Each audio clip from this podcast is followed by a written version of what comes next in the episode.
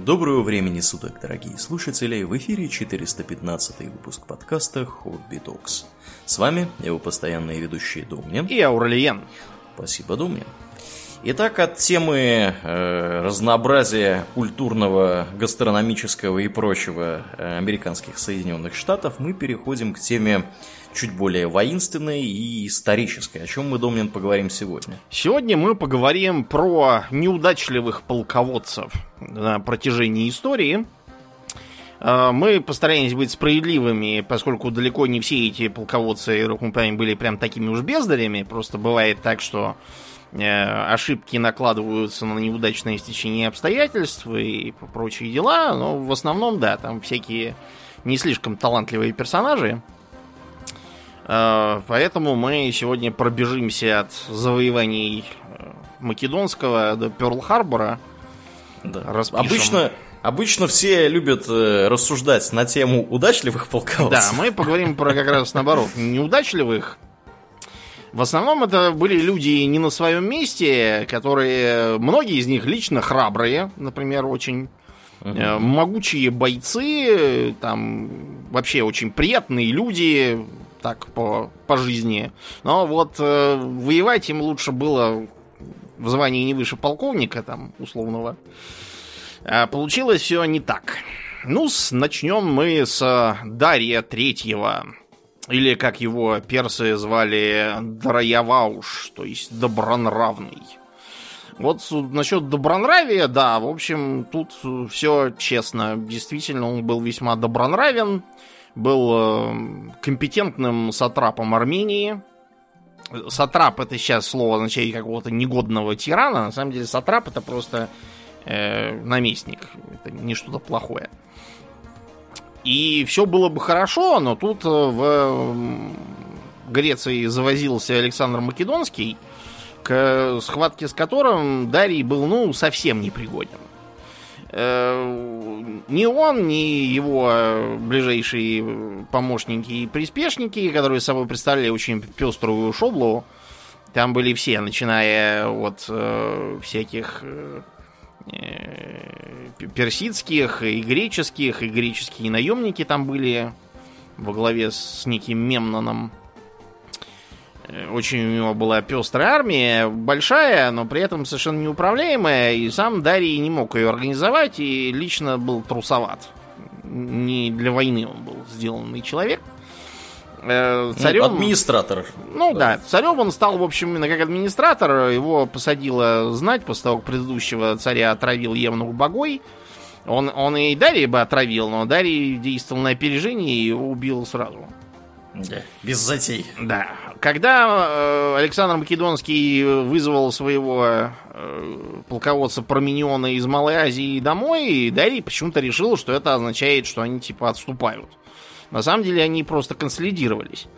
И тот самый Парменион возглавлял э, высадку в Малой Азии, которую совершила основная часть войск Александра. Э, Дарий пытался откупиться, договориться, чего-то там предложить, э, но Александра все это не волновало, он был такой рыцарь крови, ему хотелось геройствовать и воевать.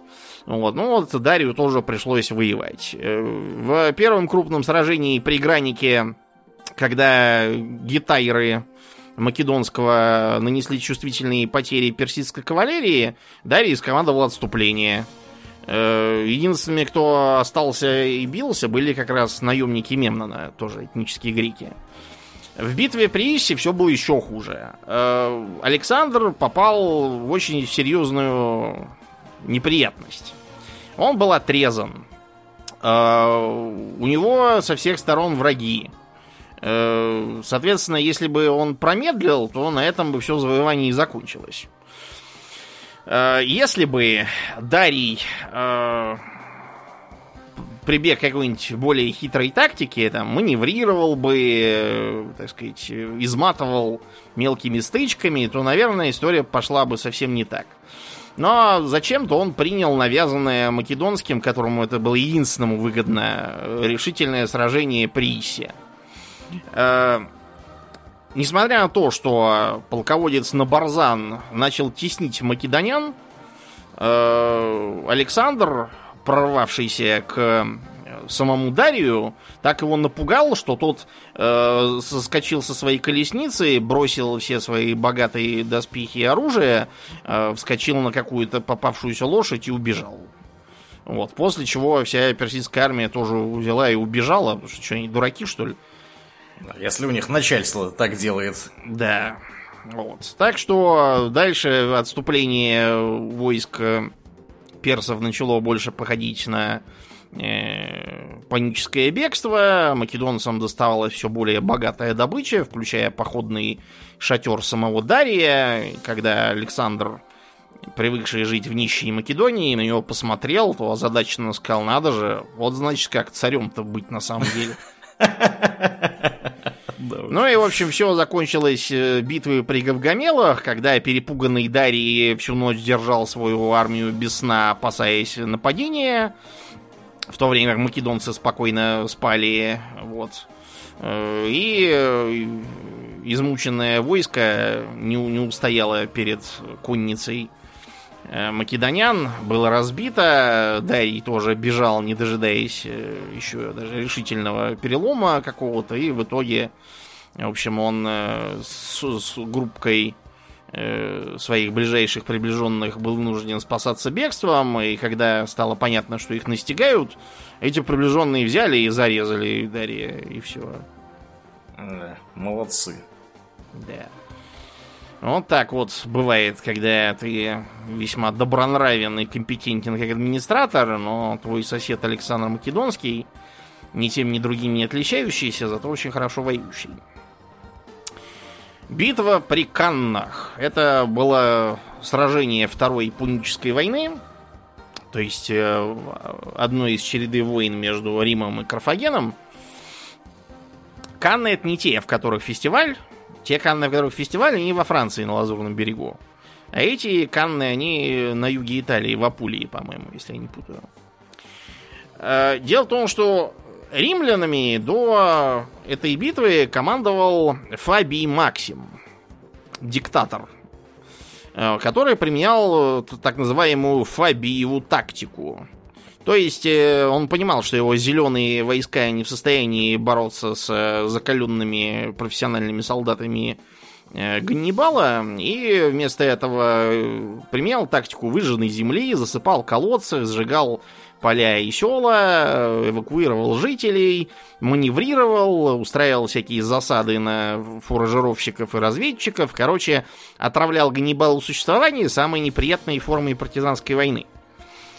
Эта тактика основывалась на том, что римляне-то у себя дома, недалеко от баз снабжения, а вот Ганнибал как раз в, на вражеской территории, если его так подержать на голодном пайке, то армия начнет таять. И вот когда она дотает до э, нужной кондиции, тогда-то и нужно устраивать генеральное сражение и разбить его. Проблема в том, что перепуганную толпу, сидевшую в безопасности за стенами Рима, э, это все не устраивало. И э, политические противники э, Фабия во главе с Гаем Теренцием Вороном даже придумали ему оскорбительную кличку Кунктатор. То есть, э, как бы, тормоз медлитель какой-то. И говорили, что ах, надо его снять. Вот мы сейчас как наберем армию побольше, да как вломим этому подлому африканцу, вот тогда будете все знать. Действительно, армию они собрали большую. Считается, что там было до 90 тысяч человек.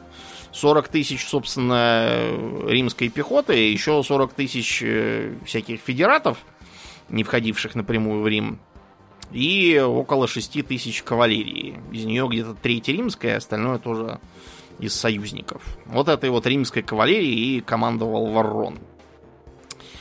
Поскольку у них было численное преимущество, максимум, чем мог похвастать Ганнибал, это было 50 тысяч.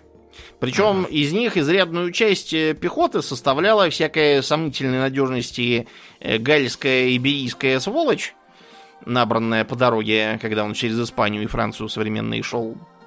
Вот. И было достаточно сомнительно, что они выдержат э, натиск римских легионеров. Поэтому э, Варрон построил свою армию так, что она была похожа на такой квадрат почти. Э, он снизил промежутки между манипулами, через которые надо, через которые отступают впереди стоящие застрельщики, и потом их закрывают стоящие сзади э, бойцы, э, сказав, мы их раздавим. Ганнибал, понимая, что действительно, если он будет стоять и смотреть, то его раздавят, построил свою армию э, такой как бы подковой, что ли, или полумесяцем, скорее, обратным, то есть выпуклой стороной к э, римскому войску.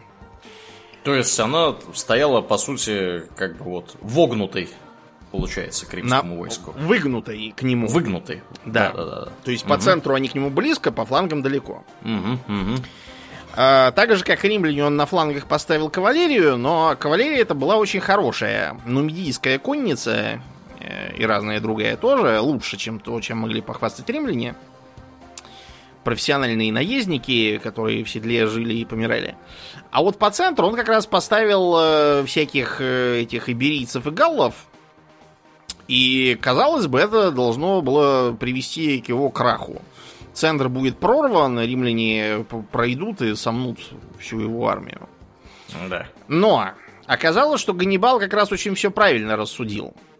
Римляне действительно смели этих э, сомнительных союзников э, по центру и начали прорывать их строй. Они побежали, римляне за ними побежали. В итоге их построение в, в, выпятилось по центру, а на флангах тем временем, подождав, пока не увязнут, Ганнибал э, во главе своей кавалерии совершенно разнес римскую и союзную конницу. У него конница было больше. Там было не меньше 10 тысяч всадников, в то время как римляне могли похвастать только 6 тысячами, и то не очень хороший. После чего римские легионеры внезапно обнаружили, что они э, скучились страшно, и они не в состоянии ни маневрировать своими манипулами, ни метать свои пилумы, ни хоть как-то перестроиться и э, так далее. Из-за шума и пыли совершенно непонятно, кто командует и чего тебе говорит. А в это время с флангов Ганнибал своей конницей их взял в клещи и посадил в котел.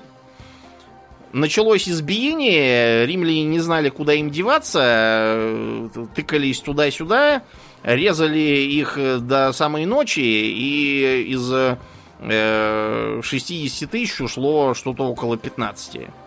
У. Да, и то только ночью убежали. Причем значительная часть это была конница, как раз из-за того, что она конница и, и утекшая. Ну, это серьезный, серьезный разгром, потому что вообще, как бы, характер войны того времени предполагал, что там вот мы, значит, схлестнулись, как-то вот тут что-то происходит, свалка, не, сумятица непонятная всякое такое, и как только вот доходит до того, что свалка сумятится, и у кого первого сдали нервы, сразу все начинают разбегаться. Вот, э, победитель остается на поле боя, и количество трупов, оно обычно небольшое да. в итоге получается. Ну, процентов там 15, допустим. Да, да, максимум. Вот, а тут, тут фактически три четверти Да, э, перерезали, то есть вообще перестала ага. существовать армия как таковая. То есть просто чудовищные потери. Да, да, поэтому каннами называют, когда вроде бы более слабая армия умудряется просто перебить поголовно более сильную. Угу. Ну, не только армия, а вообще в переносном смысле. А, подобным же образом угробил все войско Марк Лициний Крас, один из участников Триумвирата вместе с Цезарем, Помпеем Великим и вот, собственно, этим Красом. Крас прославился в первую очередь тем, что он был богатый и мог соперничать в этом с Лукуллом. Тоже мужик известный, до сих пор выражение Лукуллов пир для очень роскошного массового мероприятия применяется. Вот, и он в том числе разгромил восставших э, рабов и гладиаторов Спартака. На этом основании он возомнил себя э, мега-полководцем и вот, собственно, стал политическим лидером. Э, в Парфию его понесло по непонятным каким-то причинам. Видимо, он хотел упрочить свое, опять же, политическое положение. Это время было типично.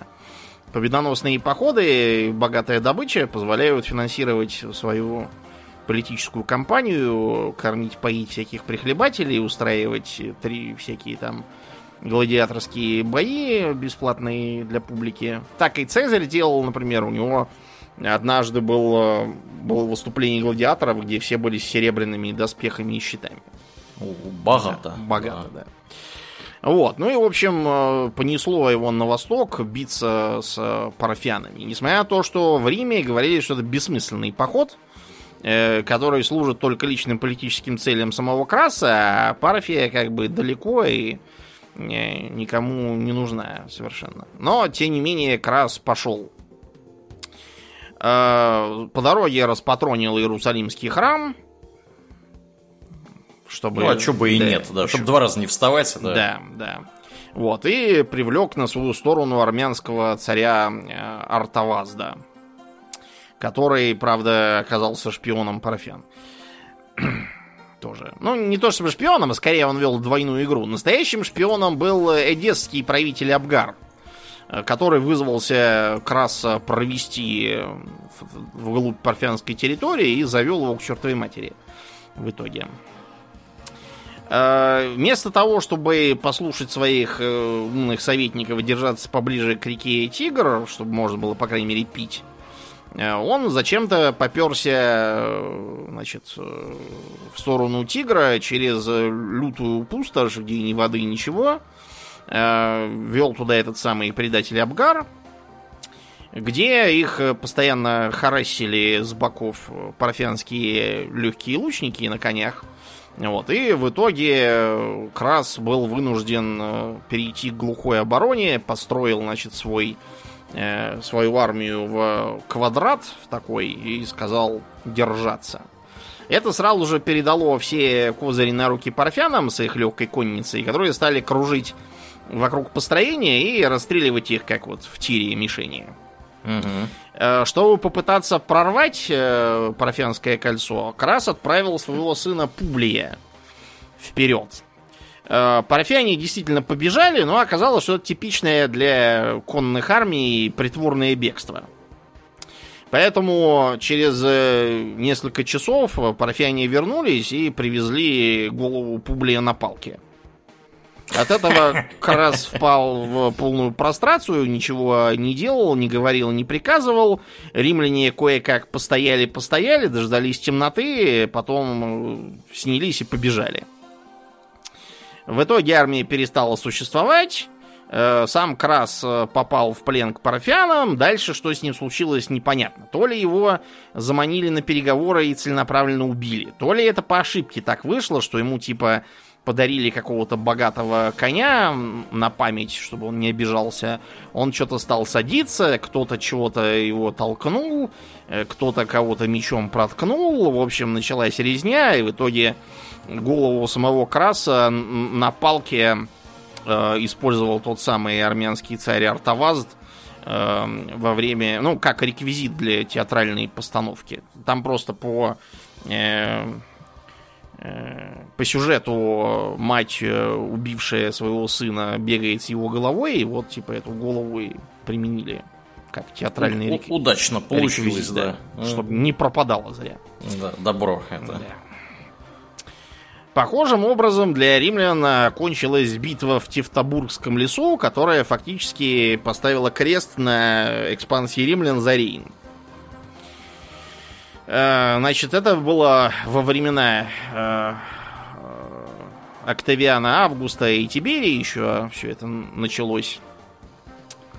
Э, Тиберий тогда еще не был императором, само собой, он был одним из полководцев Октавиана Августа. Вот, и они боролись с мятежными германскими племенами, тогда еще считалось, что их надо всех покорить и усмирить. В том числе ловили маркоманов, во главе с неким вождем Морободом. Он в Чехии в современной тусовался. Ну и, в общем, пока всем этим занимался Тиберий, на усмирение восставших э, германцев в других регионах э, направляли, соответственно, других полководцев. В их числе был Публий Квинтилий Вар –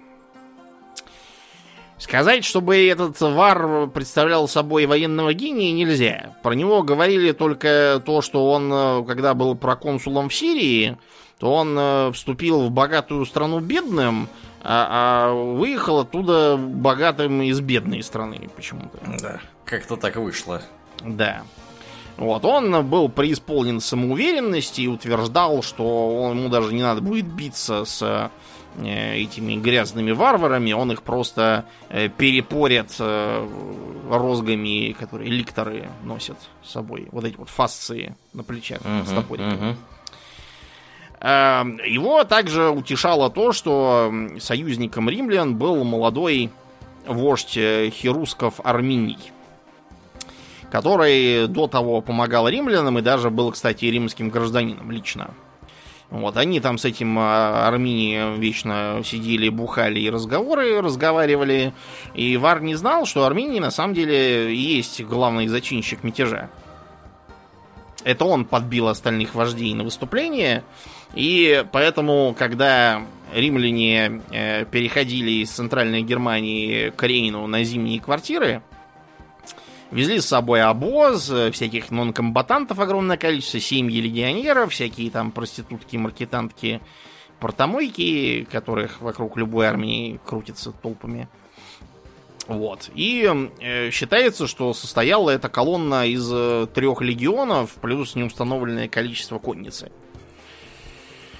Э, Их должен был сопровождать этот самый Арминий в качестве подкрепления, но потом оказалось, что Арминий их не сопровождает, а заводит в засаду, ведет их по каким-то лесам, из которых на них нападает э, легкая пехота, мечет в них дротики, камни и прочие топорики. Э, И кроме того, начался сезон дождей. Сразу оказалось, что из-за ливней обозы вязнут. э, Сами легионеры нагруженные, они все несли на себе еще много чего. У них такая палка была через плечо. На этой палке несли тюки всякие. Э, Из-за этого груза брони и оружия тоже вязнут. Э, Дети и женщины э, тоже Вязнут. вязнут, мешаются, плачут, кричат.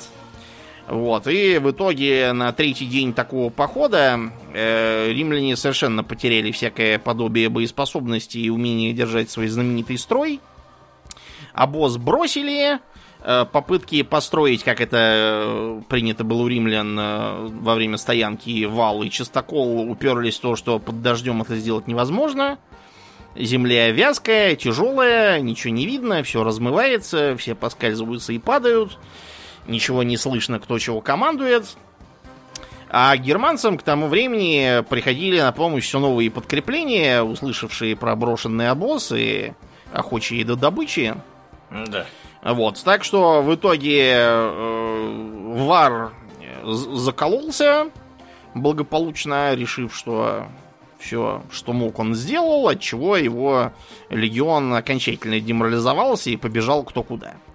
Э, Германцы всех переловили, огромное количество народу принесли в жертву богам, кого повесили, кого э, на деревьях гвоздями прибили, кому голову э, отрубили и тоже на деревьях развесили. Короче, говорят, что после этого Октавиан Август бился башкой об стену и вопил «Вар, верни мне мои легионы!» Да. Вот. Ничего хорошего, как видите, из самонадеянности и коррумпированности Вара не вышло.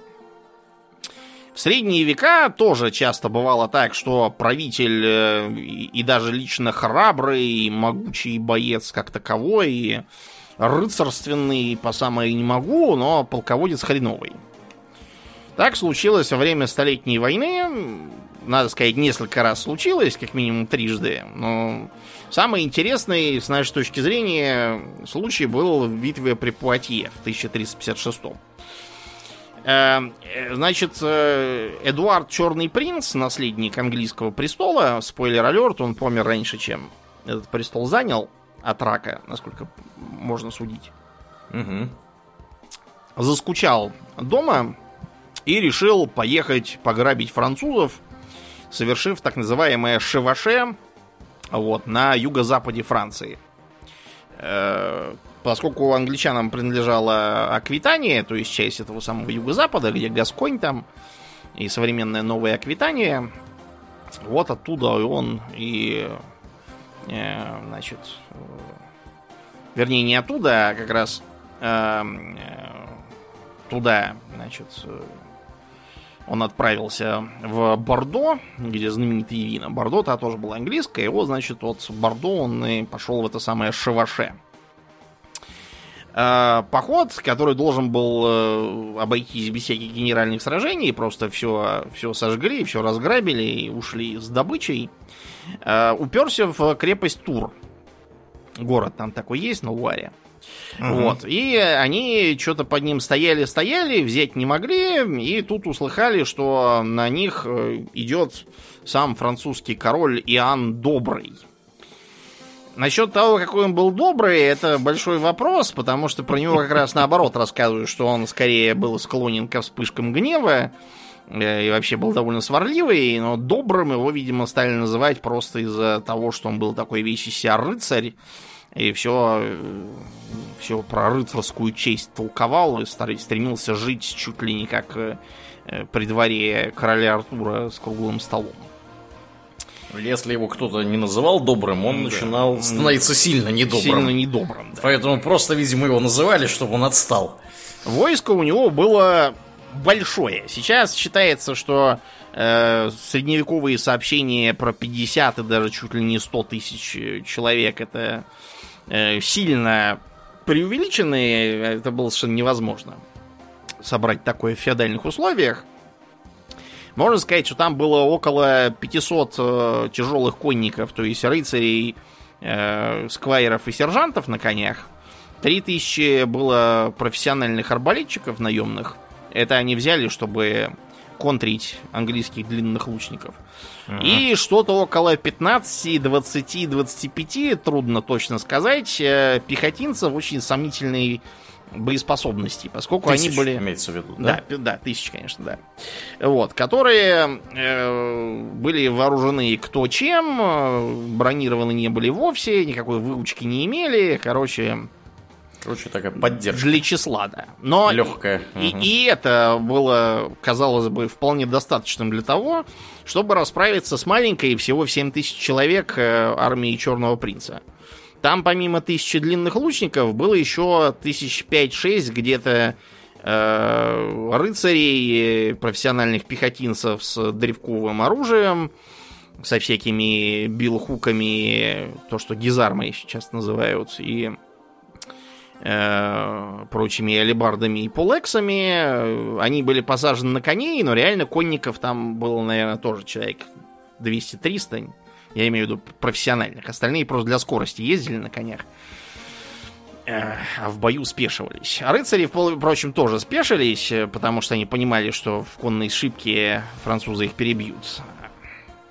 Значит, э, когда э, они поняли, что Иоанн их э, настигает, и уйти не получится, э, их э, неподалеку от города Пуатье как раз настигли, Эдуард поначалу пытался боя избежать, сказав что-то в духе «друзья». К чему весь этот шум? Я, ваш старинный сватый кум, пришел мириться к вам, совсем не ради драки. Э, и стал пытаться откупиться от Иоанна, предложив, значит, ему отдать добычу, чтобы он его пропустил. Но Иоанн сказал, нет, нет, нет, мы сейчас будем биться, и я тоже буду биться. Надел, значит, на себя белоснежное сюрко, чтобы быть весь в белом. И его личная гвардия из двух десятков рыцарей тоже были все в белом. И готовились пафосно превозмочь.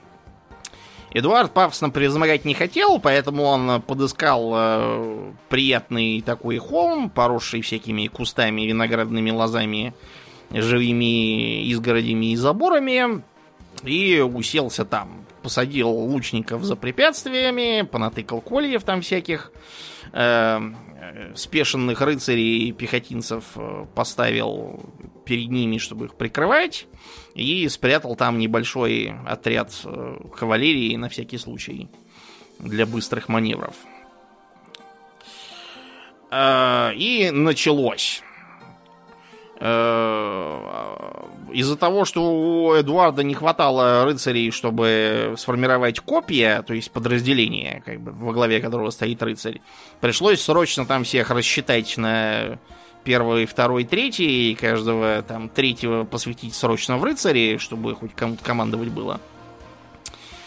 Вот. И э, французы пошли. Э, из-за того, что французы почему-то приняли отход э, группы англичан под командованием графа Ворика за бегство всей английской армии, они ломанулись вперед на конях, не слушая э, приказов, и попали под фланкирующий обстрел лучников, которые поражали незащищенные бока и крупы лошадей, и таким образом э, атака французских рыцарей захлебнулась и принесла им только кучу потерь. Несмотря на это, другие французы, тоже считавшие, что англичане бегут, пошли пешими э, по э, склону холма. Шли они очень медленно и э, натыкались на всякие изгороди, колья, заборы и кусты.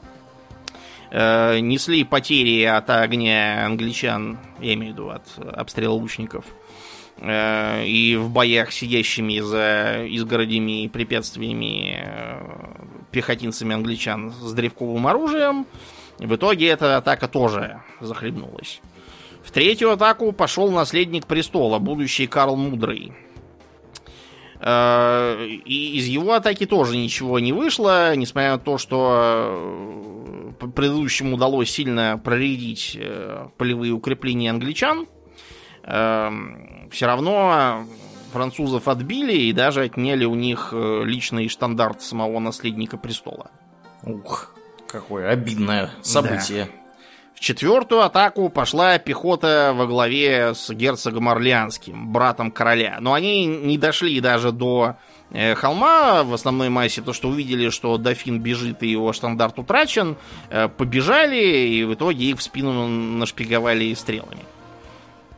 И, наконец, э, Иоанн Добрый решил, что пришла пора быть героем, и понесся тоже, значит, пешком с топором в руках, весь в белом, э, чтобы врубиться в центр изнуренной армии англичан. Это, в принципе, действительно произвело впечатление даже на самого э, Эдуарда Черного Принца. Он стал подумывать о том, не пора ли уже бежать оттуда. Э, но тут сыграла роль та самая конница, которая была припрятана за холмом у Черного Принца. Э, она ударила в тыл наступающему французскому королю, э, смяла их оборону, и несмотря на то, что Иоанн отчаянно оборонялся топором, и на всяких там картинах и гравюрах изображается, как он там налево и направо всех рубит и просто налево махнет улица, а направо переулочек, и на него со всех сторон набегают англичане, и из луков в него целятся, и топорами, и копьями в него, и, значит, тут его штандартоносец там такой бросается такой нет, чтобы закрыть его грудью и погибает. Ну, в общем, ничего этого не помогло. Иоанн попал в плен.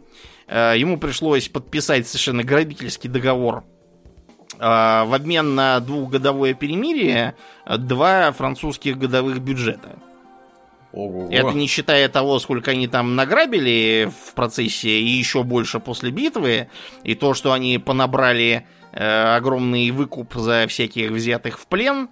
Э, еще немало знатных французов перебили, включая маршалов и коннетаблей Франции, э, и даже епископ Шалонский тоже каким-то образом сумел убиться в бою. Я не знаю как, видимо, это был такой епископ такой, как клирик в драконах да. и подземельях такой, с палицей такой всех лечит святым светом, но, в общем, его тоже убили. Да, да, да.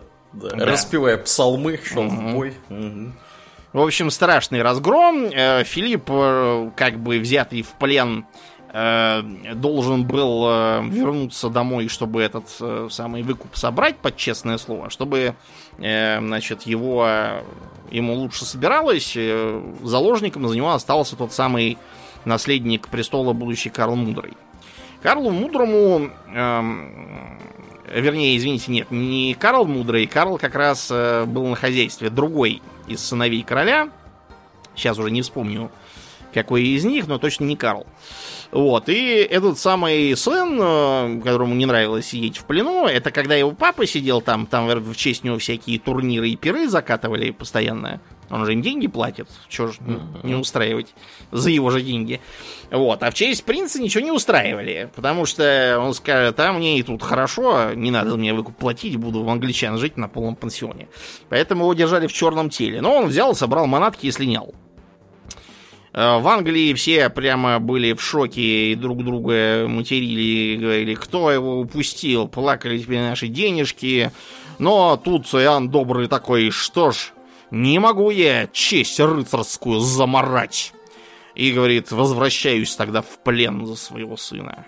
Сам сяду. Сам, да. Ой, ой, дурак. Какой-то непроходимый совершенно. Да. Поэтому его сын и наследник Карл Мудрый, я говорю, ничего подобного не делал, собственно, мудрым и назывался. Стал на контрасте, стал на, мудрым. на таком фоне, знаете, даже не очень умный человек будет казаться вполне мудрым. Да, Светоч. Да. Адекватности. А, бывали такие случаи, когда в битве армия терпит э, поражение и несет серьезные потери а, ни от кого. Вот, вот, Это вот как? бывает. А, шла очередная война с турками в 18 веке, 1787-1791 годы. А мы-то с турками бились. И австрийцы тоже нам на помощь шли во главе лично с императором Священной Римской империи Иосифом II. И э, австрийцы дошли до города Карансебеш, Карансебеш, извините, это в Румынии сейчас, в Банате. И, значит, там стали ждать, э, ждать турок, чтобы с ними биться. Э, армия была огромная, там 100 тысяч человек было. Собрали вообще всех, кого могли. И немецкоязычные разные из Австрии и других германских государств, и всякие югославы, сербы, хорваты, и венгров привели, и даже итальянцев притащить сумели. В общем, много кого набрали, и рассчитывали на победу. И добрались до э, реки под названием Тимиш. А, И обнаружили там, что там сидят цыгане и продают водку. Прям бочками. Ух ты. Поэтому- Какой у них бизнес там. Бизнес, а чё? Кому война, кому мать родна. Поэтому, значит, австрийские гусары, или венгерские, я уж не знаю, как, какой они национальности конкретно были, так то, что из э, армии Иосифа II. Они, разумеется, купили у них эту водку и сели прям там на переправе бухать. И тут, значит, идут пехотинцы, говорят, о, тут водку пьете, а чё нам не наливаете? На что гусары им, конечно, сказали, вы идите дальше, куда собирались. Да. Идите куда шли. Да. Вот. И э, тогда пехотинцы начали сердиться. В общем, э, гусары устроили из этих бочек с водкой целую там, баррикаду и готовили отстреливаться. Пехотинцы не унимались, э, и гусары открыли огонь. Поскольку на дворе была ночь, э, гусары пьяные, в общем, пехотинцы ничего не видят и не понимают, все стреляют, все бегают, э, крики, вопли. В общем, и поэтому часть э, дерущихся перекатилась обратно на тот берег, с которого основная часть армии сидела. Вот, и продолжили биться там. А, И тут э, кто-то решил, что это турки набегают с той стороны. Вон уже бьются Среди ночи. да, посреди ночи. Вот. э, Гусары и пехотинцы, которые дрались, такие, где турки? Как турки? Бежим скорее, а то мы бухие совершенно к бою не способные, бежим к своим. Э, Армия видит, что кто-то куда-то бежит, все вопят турки. Э, Офицеры немецкоязычные тоже выскочили и стали орать «Хальт! Хальт! Э, Стоять!» Вот, но не немецкоязычные решили, что это хальт-хальт, это типа Аллах Акбар какой-то по-турецки.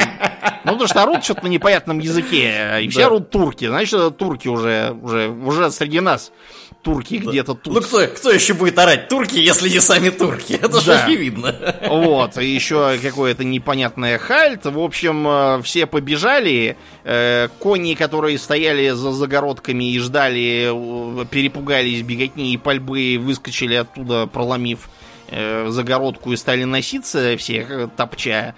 Артиллеристы, решив, что это вон там турки набегают и вопят, э, решили открыть по ним огонь. Сейчас Вот. мы по ним шарахнем, да? Да. Э, Мост через реку, не выдержав бегающих туда и сюда, рухнул, все стали тонуть и вопить. Э, Император Иосиф выскочил, решил, что значит, турки нападают, его сшибли с коня, затоптали насмерть его адъютанта, сам император свалился в реку и еле выплыл. В общем, э, к утру таким образом Получилось, что вся армия просто рассосалась куда-то, разбежавшись и э, разнося панические известия Да. о том, что турки напали и все 100 тысяч перебили. Вот. И, короче, когда турки через два дня пришли, вот, они были совершенно озадачены и никак не могли понять, что, что вообще произошло и чего все австрийцы тут лежат побитые. Так что турки одержали могучую победу, ни хрена для этого не сделав и даже вообще не зная, что происходит. Отсюда мораль. Не надо бухать на войне, это плохо кончается.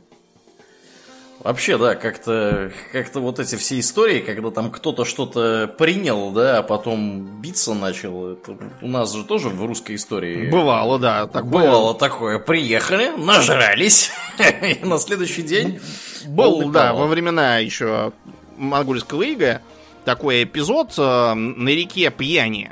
Есть у нас такая река. Догадайся, что случилось на реке Пьяни? Ну, перепились. Да, понятно. напились пьяными, и, в общем, татары всех э, в отороки повязали. Вот, э, и продали куда-то в Бухару, наверное. Да, на другом, э, на другой половине планеты, в Америке, тоже много было всяких интересных военных деятелей, э, вот, которые запомнились весьма анекдотически. В Мексике был такой Эль Президенте Санта-Анна.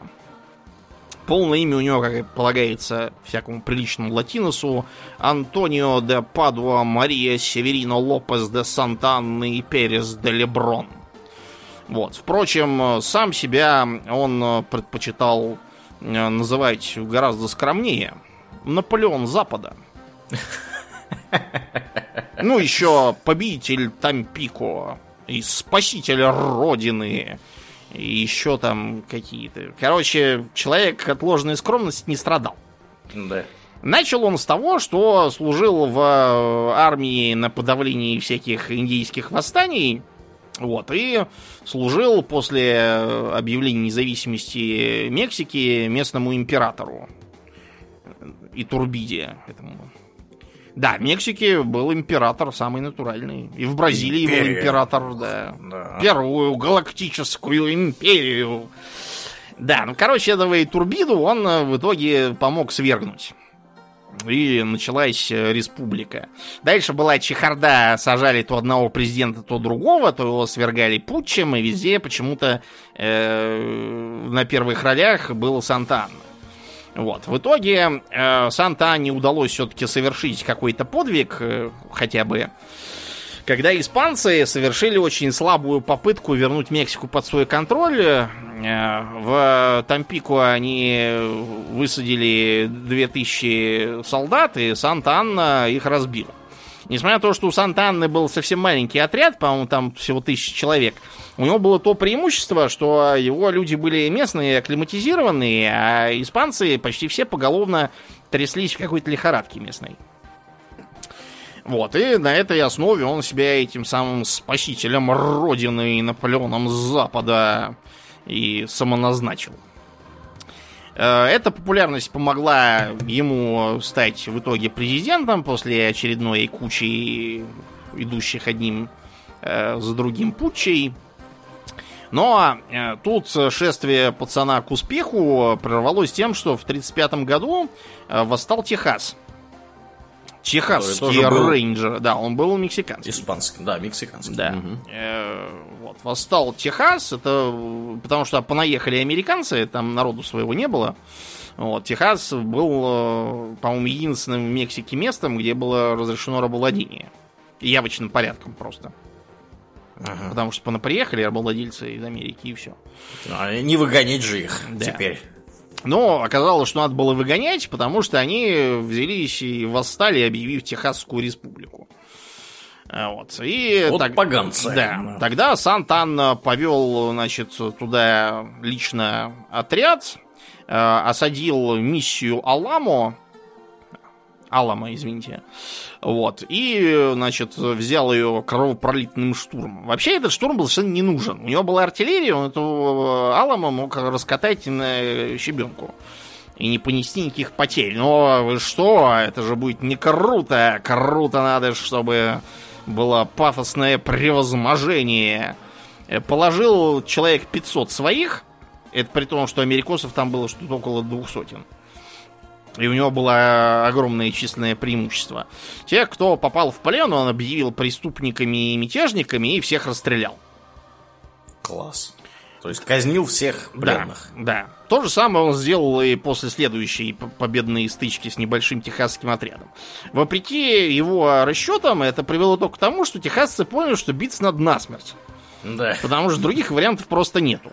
И так убьют. Так да. и так убьют. Да. Вот. Э, это к тому же привело к тому, что его э, противники тут же умножились числом, потому что техасцы, не принимавшие участие во всяких ополчениях, поняли, что сейчас их будут э, вешать просто массово, и побежали записываться в техасские рейнджеры, бить ногой с разворота и так далее. Да. Вот. И в э, битве у Сан-Хасинто одну из трех колонн, на которые Сантана от большого ума разделил свое воинство, была разбита соединенными силами техасских ополченцев. Э, Сантана переоделся в мундир простого конника и пытался бежать. Э, его нашли прячущимся. В одних местах написано в стогу сена, а, а в других где-то на болоте. Вот. И он вроде как спал. Вот, и ему такие говорят, Санта-Анна, он такой, я! Ой, блин! Дай угадай, его на этом же болоте и притопили. Нет, его заставили подписать договор, что он признает Техасскую республику. В ага. Мехико случился бугурт, его объявили незложенным и сказали, что не будут признавать такой договор, но пришлось. Все равно. Вот. Санта-Анна некоторое время посидел у техасцев в плену, вот, потом они его э, выпустили с разрешения американского президента Эндрю Джексона по кличке Острый Нож. Э, буквально через э, три года после начала войны за независимость Техаса в Мексику приплыли французы. Французам просто очень хотелось повоевать после того, как их распатронили в наполеоновские войны, хоть с кем-нибудь. Да. Хоть вот. кого-нибудь распатронить самим захотелось. Да, они да. придрались к тому, что им, э, что французское имущество там какое-то э, было национализировано или разрушено. Считается, что это был какой-то французский пекарь-ремонтель, вот, который сказал, что мексиканцы разграбили его кондитерскую. Вот негодяи. Поэтому э, сами мексикосы называют эту французскую интервенцию кондитерской войной. То есть Разрушили кондитерскую, приплыл военный флот. Я да, правильно понимаю ситуацию? Да, тут французских людей обижают. Сейчас мы их... Да. Угу. Кто тут поел пирожки доброго французского буржуа? Да. Короче, это, как ни странно, сыграло в плюс лично Сантанне, потому что его тут же извлекли из отставки и поставили обороняться. Он отправился биться с французами, и немедленно ему оторвало ногу. О, не да. повезло. Э, из пушки зацепило. Значит, он э, похоронил эту ногу с воинскими почестями. Я, я не шучусь. Я же говорю, у человека с самомнением был полный порядок. Вот, и стал да. ходить на деревянной ноге. Знаешь, где можно посмотреть на эту деревянную ногу? Где же? Э, в Спрингфилде. Не, не, не, не в том, который в Симпсонах, а в том, который столица штата Иллиной. Как же, как же она там оказалась? Оказалось она следующим образом. В 46-м э, на Мексику пошли уже американцы. Так. Вот. И э, Санта-Анну, который там и опять успел вылететь из президентов и отправиться куда-то там на дачу сажать э, чего они там сажали? Авокадо. Авокадо, да, да делать ага. гуакамоле. Опять его оттуда извлекли и назначили, значит, главным. Опять э, этого деда. Да, да. Э, при том, что, кстати, Санта-Анна даже американцам успела к тому времени пообещать, что сдаст им э, Нью-Мексико и Калифорнию за какие-то там умеренные деньги.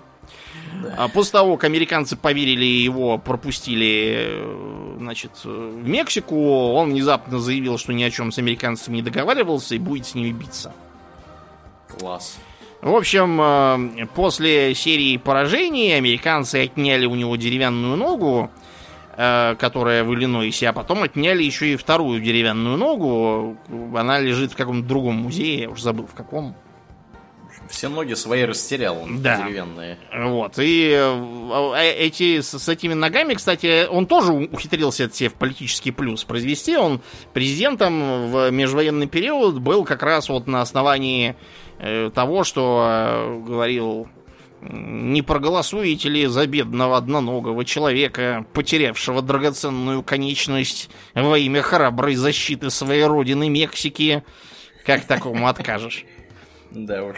Короче, до сих пор Мексика периодически просит американцев отдать ногу, но что-то они не отдают. Да. Негодяи. Ой, да. Говорят, военный трофей.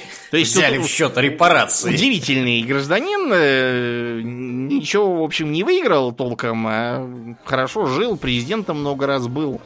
Да. Приятно существовал, жил на пенсии в свое удовольствие. В американскую гражданскую войну была целая плеяда. Ну как, плеяда обычно говорят про кого-то хорошего и талантливого. А вот в американскую гражданскую плеяда получилась а, обратная по смыслу э, из не очень хороших генералов. Связано это было с тем, что в генералы э, в американской армии, которая вообще была очень маленькая, там 30 тысяч человек было перед войной, Американцы считали, что воевать им не с кем. Это, в общем, справедливо. Мексиканцев можно и с 30 тысячами запинать. Вот, а больше никого и нету. Э, более того, большую армию считали за возможное орудие установления тирании, Наполеонов там всяких.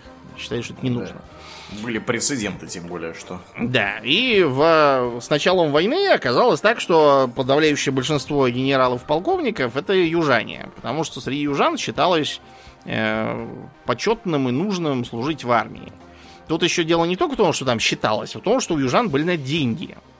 Это были всякие плантаторы, uh-huh. вот, и, и же с ними, у которых были бабки, потому что в армии платили таких, такие копейки, что вот, например, эм, знаменитый писатель Эдгар Аллан По. Он даже в Вестпойнте учился. И он приложил огромные усилия к тому, чтобы его из армии уволили, потому что у него накрылось его обеспечение, и он понял, что он на такие деньги просто не проживет. Он в итоге стал являться одетым по форме, то есть в перчатки, шляпу, саблей там и в сапогах, и все. И без штанов. Вот, его, его выгнали за это к его немалому облегчению. Ну так вот, э, у северян поэтому в армии оказались какие-то случайные во многом люди, но и у южан тоже много было неадекватных занимаемой должности товарищей из-за того, что, понимаете, в ту эпоху лучшим способом э, расти в званиях было проявлять личную храбрость и мужество и пафосно превозмогать. И после этого многие попадали кто в бригадные генералы, кто в дивизионные, кто и в корпусные, но оказывалось внезапно, что э, командовать дивизией, тем более корпусом, это не пафосно превозмогать, это, например, э, заниматься вопросами снабжения, координировать, э, значит, э, кавалерию артиллерию, а шашкой махать попусту, для этого есть полковники всякие. Но люди этого не понимали. В общем, э, у конфедератов, например, был такой генерал Брэкстон Брэгг. который, в отличие от многих, был как раз очень хорошим организатором, вот, и в целом очень приятным мужиком, но, к сожалению, все его планирования были как-то вот ради самого планирования. То есть, э, э, все его планы обычно не приводили ни к чему, э, даже если ему удавалось какой-то успех получить, он его никогда не развивал, э, у него не было системного стратегического мышления. То есть он не мыслил категориями компании, он мыслил вот как полковник. Полковнику сказали, идите и возьмите такой-то там городок Спрингфилд. Он пошел и всех там шашкой порубал. Все. А да. Брэга назначили в генералы, где он продолжал действовать вот как-то вот так. И не знал, что дальше-то. Вот. У э, северян э, был, например, такой замечательный генерал Бернсайд. Э, двухметрового роста такой мужик. С такими прямо мощными бакенбардами, такими пушистыми. Э, вечно такой нарядный, там, в фронтоватой униформе, с саблей, там, наголо. Крутой. Его очень любили изображать на всякой пропаганде. К сожалению, изображение на пропаганде было, пожалуй, самым лучшим из того, на что он был пригоден. То есть э, все его военные успехи заключались в том, что он э, куда-то шел, захватывал там какой-то кусок болота посреди пустого места, после чего внезапно переводился куда-то вообще на другой край страны и там производил такие же бессмысленные, ни с чем не Э, увязанные действия, а когда он пытался проявлять стратегическую инициативу, то это кончалось как в его э, знаменитом грязевом марше в 62 году. Он хотел обойти армию генерала Ли с фланга, вот, но не учел, что идут дожди, потому что зима на дворе, декабрь. Вот, и вся его колонна завязла к чертовой матери и застряла, и пришлось возвращаться обратно на зимние квартиры и сидеть там. Вот. После чего его поставили куда-то там в тыл, где он сидел, позировал и, в общем, больше вреда не приносил. Зато, говорят, был очень приятный мужик, в отличие от того же самого э, этого Брэга, который, по-моему, из, из друзей у него был только Джефферсон Дэвис, э, конфедератский президент, и все. Вот. А Бернсайд был как раз очень такой мужик общительный, и когда война закончилась, он стал губернатором, а потом сенатором э, тоже от Род-Айленда и прекрасно жил. То есть э, человек был, ну, такой политикан, а никак не военачальник. Опять же, у конфедератов был такой генерал Худ, который представляет собой вот лучшую иллюстрацию того, что я э, раньше сказал. Он был прекрасным бригадным генералом. Э, а, абсолютно бесстрашный лично, умеющий заразить своим бесстрашием личный состав. Он был настолько популярен среди солдат, что они в качестве боевого клича была его фамилия. Так орали «Худ! Худ! Худ!» Его боялись северяне. Э, у него, по-моему, не хватало руки, но это его никак... Э, а, и ноги тоже, по-моему, не хватало. Он такой был. Это его никак совершенно не смущало. Он продолжал скакать там на костыле и рубать там всех саблей. И поэтому его произвели, значит, в генерал-лейтенанты и назначили его командовать армией Теннесси. После чего оказалось, что ничего, кроме как скакать на деревяшке и рубать сабли, он по-прежнему не умеет а никакого взаимодействия родов войск и никакого планирования вообще. Вот. Э, все его тактики были вот только переть в лоб и долбиться, пока кто-то не упадет мертвым, и все. Э, да, в общем, такие вот были проблемы. Был еще один генерал, я забыл, как была фамилия, иначе, по-моему, конфедератский, э, который, знаешь, какую последнюю фразу произнес? Какую? Хватит пригибаться и прятаться. С такого расстояния они даже в слона не попадут. Фамилию забыл, погуглите, да. Вот да. А, объясните мне, чем должен думать э, генерал, когда э, он знает, что и в него в армии, и в э, вражеской армии, которая вчера еще была одним целым, стоят на вооружении нарезные ружья, из которых как бы можно попасть далеко не только в слона. Да, еще много в кого. Да. Например, в генерала. В генерала, например, можно попасть. Ну, что это за дурость какая-то самоубийственная? Ну и чтобы закрыть тему той эпохи, в э, американском английском есть такое выражение, как Custer's Last Stand. То есть э, последний бой генерала Кастера. В общем, Джордж Кастер э, был не генерал, по-моему, а полковник, что ли. Короче, он был кавалерийский командир, был прославлен, значит, как герой, опять же, гражданской войны, где у него, правда, себя были страшные потери в личном составе. И вот он отправился в 76 году на реку Литл Бигхорн в Монтану воевать с индейцами Сиу.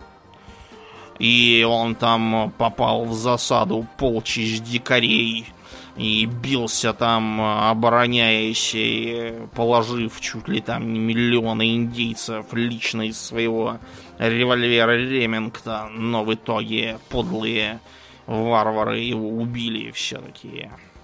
И разгорелось мщением американское сердце. И отправились они на Сиу, и всех их убили и скальпировали, и загнали их в резервацию, и так они там и сидят. И... На самом деле все это чушь. Э, этот самый Кастер никакой геройской обороны не вел, у него на это просто времени не хватило, индейцы его смели. Ему, когда он отправлялся вперед, говорили свои «не жадничай, подожди нас». На это он ответил «не буду». Как это понимать можно по-разному судить, но, видимо, он решил не ждать. Э, состоялось там какое-то заседание в Конгрессе, на котором одни говорили, что он подтвердил свою репутацию безрассудного наплевательски относящегося к э, личному составу командира, но возобладала совершенно другая точка зрения, что это все вероломство индейцев и их кровожадность. Это цитата. Mm-hmm. Вот, и в итоге, да, индейцев всех... Индейцы виноваты. Да, да, индейцы виноваты. И в всяких там музеях можно посмотреть на диорамы этого Little Bighorn. Сейчас, правда, их уже, наверное, всякие белымщики э, сожгли чертям. Но это тот случай, когда ничего особо не потеряли, потому что все это вранье.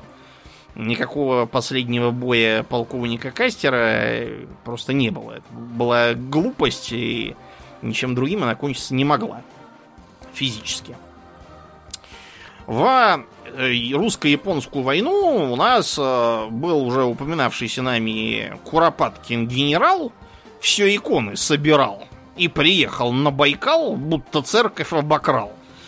Который последовательно слил абсолютно все сражения, делая так. Э, значит, э, смотрим, как японцы наращивают силы, а потом отступаем ввиду численного превосходства противника. Или бьемся с ними, удерживаем позицию, но потом отходим, потому что а почему нет? Вот. Ну и в итоге Порт-Артур мы сдали. После того, как стало понятно, что Порт-Артур сдан, эскадра адмирала Рожественского приняла э, решение прорываться на север к Владивостоку. У нас был адмирал Макаров, который напоролся на мину и вместе с художником Верещагиным, я думаю, многие знают, пошел ко дну. Это была большая потеря, потому что Макаров был у нас единственным нормальным адмиралом в тот момент. Он, например, э, даже лично составил распоряжение о готовке для личного состава кислых щей. Да. Дело в том, что если варить э, кислые щи как э, просто щи, то витамин С весь сварится. И будет цинга. А Рожественский, узнав, что умные матросы делают по-другому, они просто кипятком заливают, потом закутывают э, кастрюлю тулупом и три часа ждут. Вот он приказал делать так. Это позволяет сохранить витамины и предохранить личный состав от цинги. Но, короче говоря, с дна моря Макаров уже ничем не мог нам помочь. Пришлось опираться на адмирала Рожественского. Рожественский был знаменит тем, что он был какой-то ненормальный псих э, и очень любил швыряться биноклями. Так что Ух ты. биноклей для Рождественского приходилось э, заводить целые склады, потому что он постоянно их разбивал, швыряясь, э, психанув по какому-нибудь очередному поводу. Э, Если бы он был также э, энергичен в смысле управления эскадрами, может быть, Сусимское сражение пошло бы не так, но, к сожалению, здесь у Рождественском наблюдалась какая-то организационная немощь совершенная. Он, значит, решил, что эскадра будет построена в кильватерные колонны э, вместе с транспортами, то есть идти будет со скоростью транспортов. Вот. э, И будет представлять собой такую как бы плывущую крепость, на которую японцы будут налетать со всех сторон, получать э, по рогам и убегать обратно. Эм, К сожалению, для Рождественского оказалось, что японцы не согласны с таким планом, так сказать, э, действия противника нашим планом не предусмотрены. И вместо этого он э, создал э, несколько отрядов кораблей высокоскоростных, и вместо того, чтобы подходить, так сказать, тоже кильватерные колонны и стреляться, как во времена адмирала Нельсона там, или Нахимова какого-нибудь, даже уже не Нахимова, а скорее Ушакова, Вместо этого они с э, переди и сзади наши кильватерные колонны стали просто вот расстреливать, пользуясь преимуществом скорости и маневренности, расстреливать э, носовые кормовые конечности кораблей. А от э, огня э, наших э, кораблей таким образом они были не то что совсем защищены, но этот огонь был сильно ограничен, поскольку его могли только э, передние и задние корабли. Вот, и только из носовых или э, арьергардных орудий. Э, Чтобы все стало совсем хреново, оказалось, что Рожественский не оставил никаких указаний на счет того, что делать, если с ним что-то случится. Например, флагман потопит.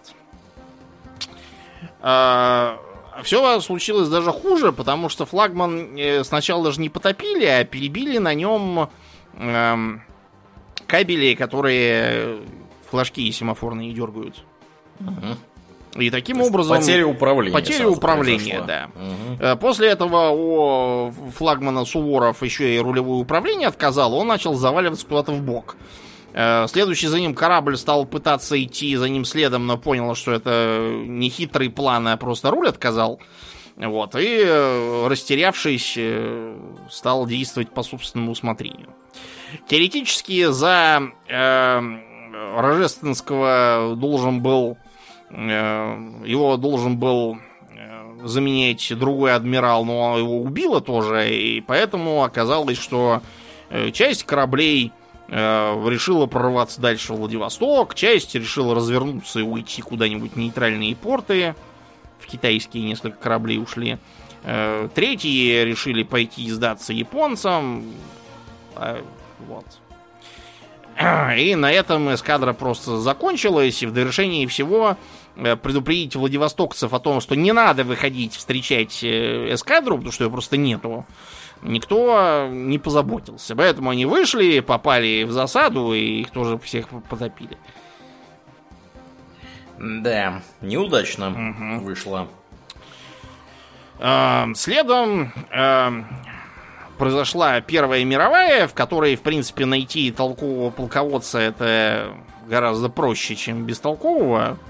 Там, например, был такой у англичан сэр Дуглас Хейг, который в битве на Сомме в первый же день положил 60 тысяч солдат.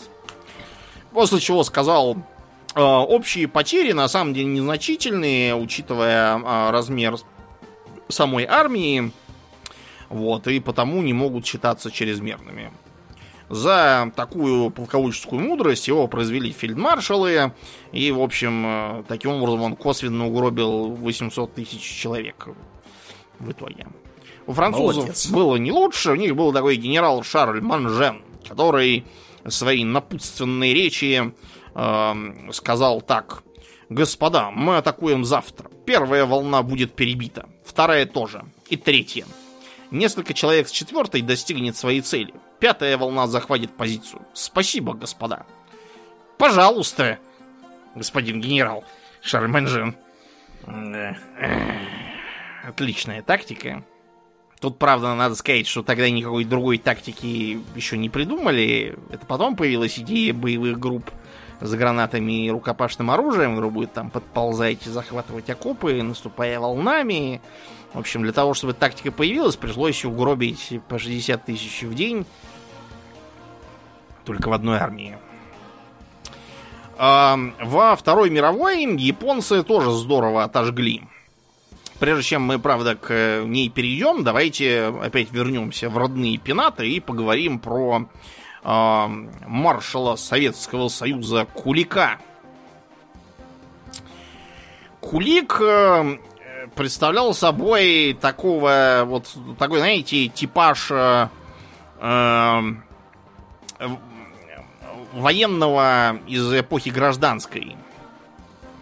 То есть э, такой в известной степени политический выдвиженец, э, имеющий весьма ограниченный опыт э, по, так сказать, тактике наша гражданская, она не очень отличалась от американской гражданской.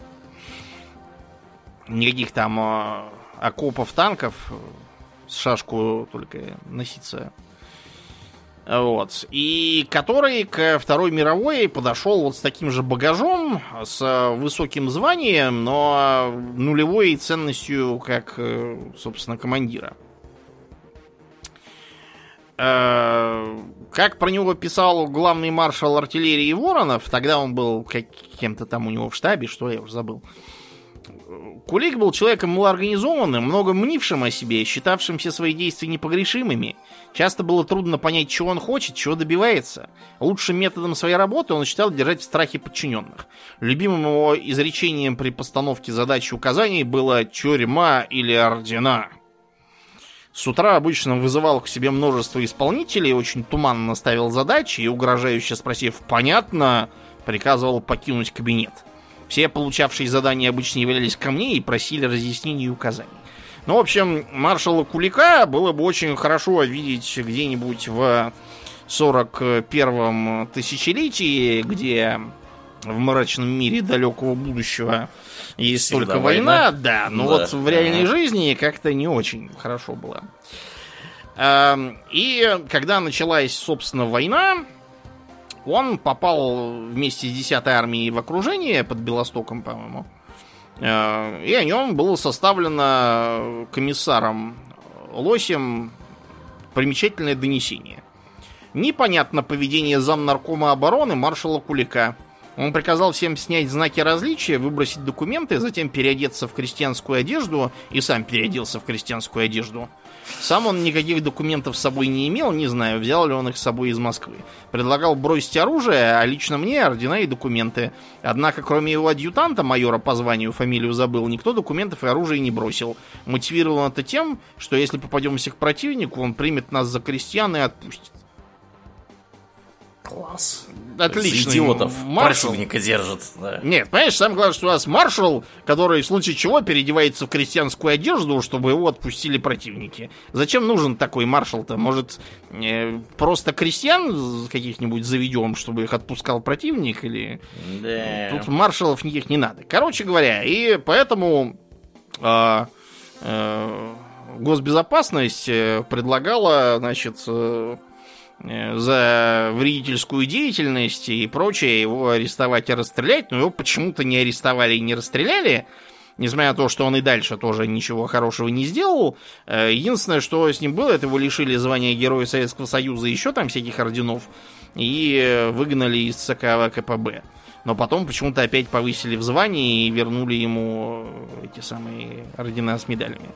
И только в 47-м его наконец шлепнули, когда уже поздновато было, честно говоря, это делать. Он уже наделал делов. Да, наделал делов.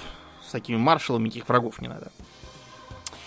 А, в э, британской армии, мы вернемся к японцам, значит, в британской истории есть совершенно феерическое э, поражение, так называемая сдача Сингапура. Сингапур в британской стратегии занимал ключевую позицию в обороне и владении в Юго-Восточной Азии. То есть то, что сейчас Малайзия там. И Индии тоже. Вот. И потому, типа, считалось, что это должна быть серьезная крепость. На самом деле в Сингапуре крепость была очень сомнительная. Э, город был прикрыт артиллерией только с моря, то есть с сухопутной стороны. Это сейчас он большой занимает весь остров, тогда он был поменьше.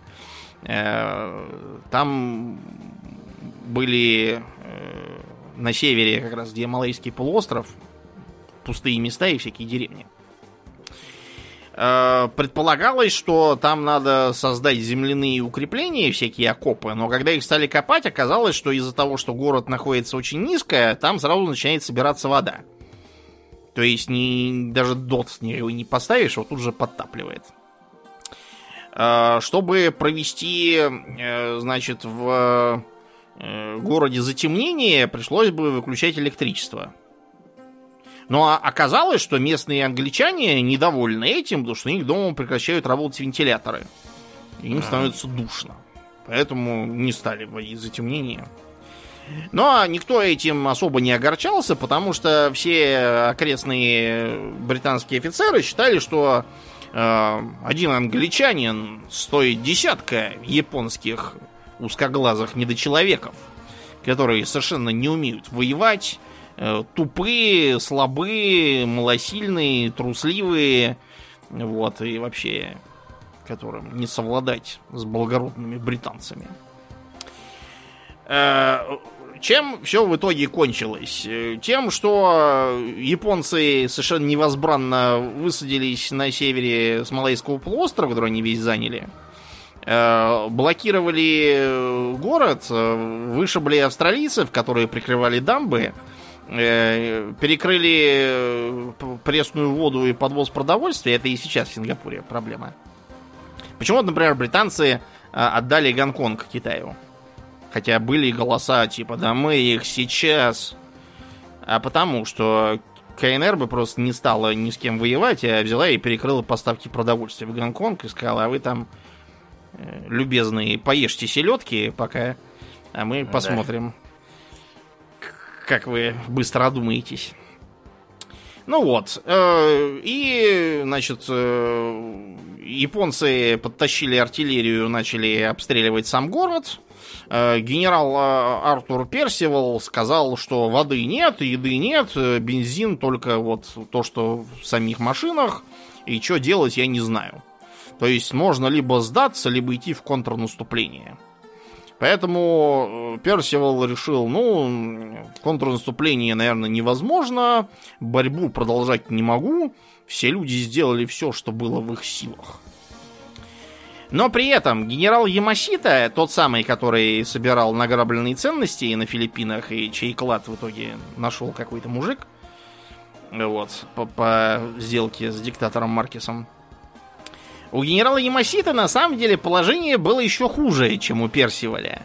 У них не было ни горючего, ни боеприпасов, э, ни даже людей. Э, японцы считали, что никакое дальнейшее наступление просто невозможно.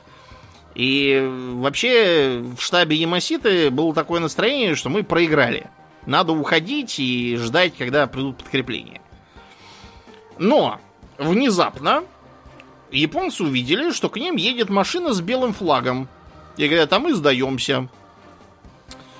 Я говорю, о, как удачно да. все сложилось. Ямасита понял, что это его единственный шанс. Его, э, ему нужно было не допустить одного. Позволить генералу Персивалу понять, что у Ямаситы положение гораздо хуже, чем у него самого. Поэтому э, он решил, так сказать, подкосить его дух. Сначала, когда Персиваль прибыл на переговоры, он его полчаса продержал под солнцем на улице. Потом загнал их в какую-то тесную комнатушку, где было не повернуться, душно и жарко. И дальше стал, раздувая зоб, говорить, а ну-ка капитулируйте, а то мы вас сейчас, как всех, порубаем катанами. Вот, Персиваль струсил, э, и э, единственное, о чем просил, это сохранить жизнь семьям английских граждан китайское население Сингапура такое, ну да, ну да, пошли мы нахер. Да. Вот и вот. в итоге Персивал сдал 80 тысяч человек, из которых 40 тысяч, кстати, подохли в лагерях военнопленных от э, нечеловеческих условий содержания, и было бы гораздо лучше, если бы они погибли в бою, хоть в рукопашную, там, в штыки пошли бы и отстояли город. И отбросили бы японцев обратно на полуостров. Вот. И все. А Персил взял и все сдал. Но он мог себя утешить тем, что э, американцам японцы еще лучше пилюлю скормили. И мы поговорим сейчас о Перл-Харборе. Значит, э, в Перл-Харборе американский Тихоокеанский флот э, был на постоянную основу э, размещен только в сороковом году. Практически до там начала э, немецкого наступления в Орденах, по-моему. Мгм. Вот, и во всех документах было написано, что Уаху, это где Перл-Харбор остров, э, самая сильная крепость на свете. На самом деле, на Оаху э, относились без всякого энтузиазма к тому, что их флот туда загнали, поскольку 8 линкоров, 3 авианосца еще кучу кораблей, там больше 100 было в итоге. Там было достаточно тяжело содержать, там не было инфраструктуры, вот, и поэтому командующий Тихоокеанским флотом адмирал Ричардсон э, поехал в итоге к Рузвельту в Белый дом и высказал все, что думает об этом неудачном месте. Его э, визит э, возымел действие, и действительно были произведены серьезные перестановки. Э, перестановки заключались в том, что адмирал Ричардсон со свистом вылетел со своей должности и был Мгм. заменен на адмирала Хасбанда Киммела. Нечего жаловаться, Да, потому что... Киммел понял, что тут лучше не трындеть, вот, и стал пытаться работать с тем, что есть. Э, А было у него, прям скажем, не самая лучшая рука, которую могла судьба сдать игроку. Э, Во-первых, все портило э, триединое командование. Потому что, э, несмотря на высокую должность адмирала Киммела, командовал он только исключительно кораблями Тихоокеанского флота. А самим Уаху, на котором было 40 с лишним тысяч личного состава в гарнизоне, наземными средствами ПВО, береговой артиллерией, несколькими аэродромами с авиацией, этим всем командовал генерал Уолтер Шорт. Как будто двух начальников было мало, еще существовал 14-й военно-морской округ. Э, Чем должен был заниматься возглавляющего адмирал Блох, не знал такое впечатление даже он сам. Теоретически он занимался обороной базы с моря, но практически сделать он ничего не смог. А, э, Для того, чтобы э, предотвратить неожиданное нападение на Перл-Харбор, по расчетам Киммела нужно было иметь э, 200-300 патрульных самолетов. Чтобы они постоянно баражировали по окрестностям и высоко сижу, далеко гляжу. Э, В реальности у Уолтера Шорта было ровно 6 самолетов, и еще около 50 было у флота. Этого было недостаточно для того, чтобы непрерывно вести разведку. Э, Все просьбы прислать еще что-нибудь э, наталкивались на отписки, отмазки, обещания все сделать, когда рак на горе свистнет. Шорт попробовал поставить себе на службу достижения военной техники и заказал несколько радиолокаторов. Но при этом оказалось, что для них просто нет операторов. И единственные, кого можно посадить за радары, это были э, солдаты, которые занимались радиолюбительством на гражданке, и поэтому могли кое-как понять, как с этим управляться. Класс. В итоге радиолокационное обнаружение велось только несколько часов в сутки, то есть это было тоже чисто для отписки э, вот, и успокоения совести. Противоторпедное заграждение на базе тоже не было, потому что из Вашингтона отписали, что э, глубина в гавани Перл-Харбора не более 15 метров, а торпеды опасны только там, где э, 25 метров глубина. Имеется в виду торпеды, которые сброшены с самолетов торпедоносцев, потому что они под своим весом уходят глубоко и только потом начинают идти вперед. А, на самом деле у японцев, и не только у них, уже были торпеды, которые годятся для мелководья. Те, кто смотрел художественный фильм, могут вспомнить, что там как раз показаны были какие-то деревянные стабилизаторы на хвостах у торпед. Я не знаю, так ли это выглядело, но факт то, что такие торпеды были. Действительно. Почему в Вашингтоне про это не знали, это надо спрашивать Вашингтон. А вот. Э, ну и вот в таком положении не было ничего удивительного в том, что когда э, первый воздушный флот из шести японских авианосцев э, был отправлен с адмиралом Чуичи Нагумо бомбить Перл-Харбор, это привело к катастрофе. Э, тут мы как бы еще должны сказать про адмирала Нагуму, который плохо годился для этой задачи. Не знаю, почему отправили именно его. Э, он вообще не верил в авианосцы, продолжал архаично цепляться за линкоры. Вот. Э, и считал, что значит, из, при э, атаке он потеряет два авианосца из шести, потопив в лучшем случае там 5-6 линкоров. Кое-как адмиралу и Сороку Ямамото удалось протолкнуть эту идею и отправить Нагуму туда. Вот. Э, кстати, к э, атаке присоединились еще и подводники. Там было 5 э, мини-субмарин, которые цеплялись, значит, к большим. Вот, и должны были атаковать их из-под воды. Сам Ямамото считал, что это бесполезно и даже вредно, и, скорее всего, заметят раньше времени. Вот, и встревожат э, американцев, но подводники говорили, что опадут, как цветы сакуры после цветения. И никакого сладу с ними не было. А в довершении всего у японцев была еще и замечательная разведсеть э, на Гавайях, где жило много этнических японцев. Там, например, была одна э, гейша, которой постоянно ходили японские, извините, американские штабные офицеры и рассказывали все секреты. Она кивала, поддакивала и на ус мотала, и все передавала своему начальству. В общем, когда они подошли, то первыми пошли эти самые мини-подлодки. Вот. И э, одну из них действительно спалили с американского корабля Кондор, который передал все это на эсминец Уорд. На Уорде офицеры решили, что подлодка просто показалась, потому что такая маленькая подлодка сама доплыть ниоткуда не могла, значит, это там какой-нибудь, какая-нибудь акула там или да. дельфин какой-нибудь. Касатка. Но а, Уордом командовал капитан Аутбридж, который впервые вышел в море как командир корабля, поэтому он был преисполнен Э, решимости бороться с врагами, ловить японские подлодки, поэтому он очень обрадовался и отправился ее искать, хотя все остальные говорили, что это чушь. В итоге им действительно удалось найти эту подлодку, вот, и э, координированной атакой с э, морским бомбардировщиком ее потопить. Потом Уорд отправился в погоню за каким-то рыболовным японским кораблем, который вошел в э, запретную зону. Эм, в, э, так сказать, э, ближ... ближайшее время Уорду удалось засечь еще и вторую подлодку и потопить ее тоже.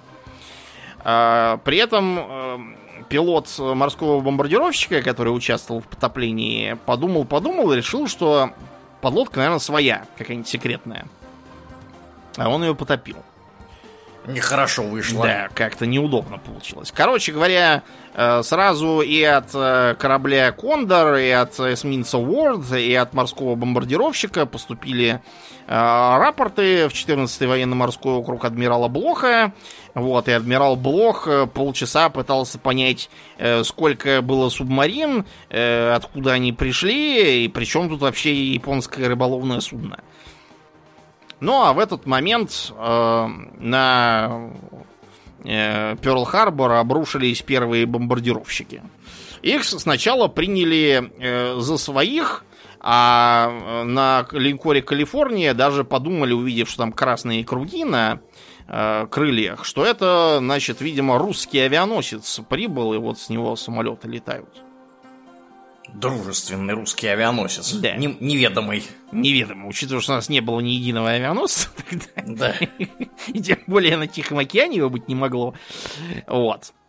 А, когда началась бомбардировка, многие думали, что это то ли учения, приближенные к боевым, то ли это по ошибке э, кто-то э, бомбит. Там просто у них был старый линкор, списанный, который был а, обшит деревянными балками и использовался как учебная цель для пикировщиков. Японцы угу. не поняли, что это такое, решили, что это какой-то авианосец с гладкой палубой, и стали его бомбить. На всякий случай. Да, и так поэтому многие думали, что это какие-то учения идут по-прежнему. А, когда с Перл-Харбора стали передавать э, сигналы «нас бомбят и обстреливают, нас атакуют», э, ответом на них было «проспись и протрезвись». Потому Класс. что, да, никак не могли поверить, что такое. А, а тем временем линкор Оклахома получил торпеду, перевернулся и утопил там всех, кто на нем был. А, линкоры Западной Вирджинии и Калифорнии тоже потонули, к счастью, не перевернувшись, поэтому оттуда э, все-таки люди попрыгали в воду и спаслись. Э, кроме тех, кто попал в горящую нефть на поверхности и, и сгорел, чертовой матери. Э, линкор Аризона поразили пикирующей бомбой, которая пробила палубу и попала в пороховые погреба. Все, линкора нет, тысячи человек на нем как не бывало. Да. Да, адмирал Киммел, э, значит, э, тряс за горло начальника разведки флота, которого приказал поднять с постели в трусах Э, он там присутствовал и орал на него и говорил, что это все он виноват и все проспал. В прямом смысле. Угу. Вот. Э, линкор Невада сел на мель. Это было умышленно, потому что он так стоял, что если его японцы бы потопили, то он бы запер Перл-Харбор надежно. И все. Вот. Э, короче говоря, когда японцы долетели, так сказать, к себе э, обратно, значит, на э, авианосцы, там э, все просто были, знаете, как вот как дети, которые там скатились с какой-нибудь там водяной горки в аквапарке и такие, давайте еще, еще. Э, офицеры доказывали, что там еще до хрена всяких целей. Во-первых, э, не поражено нефтехранилище.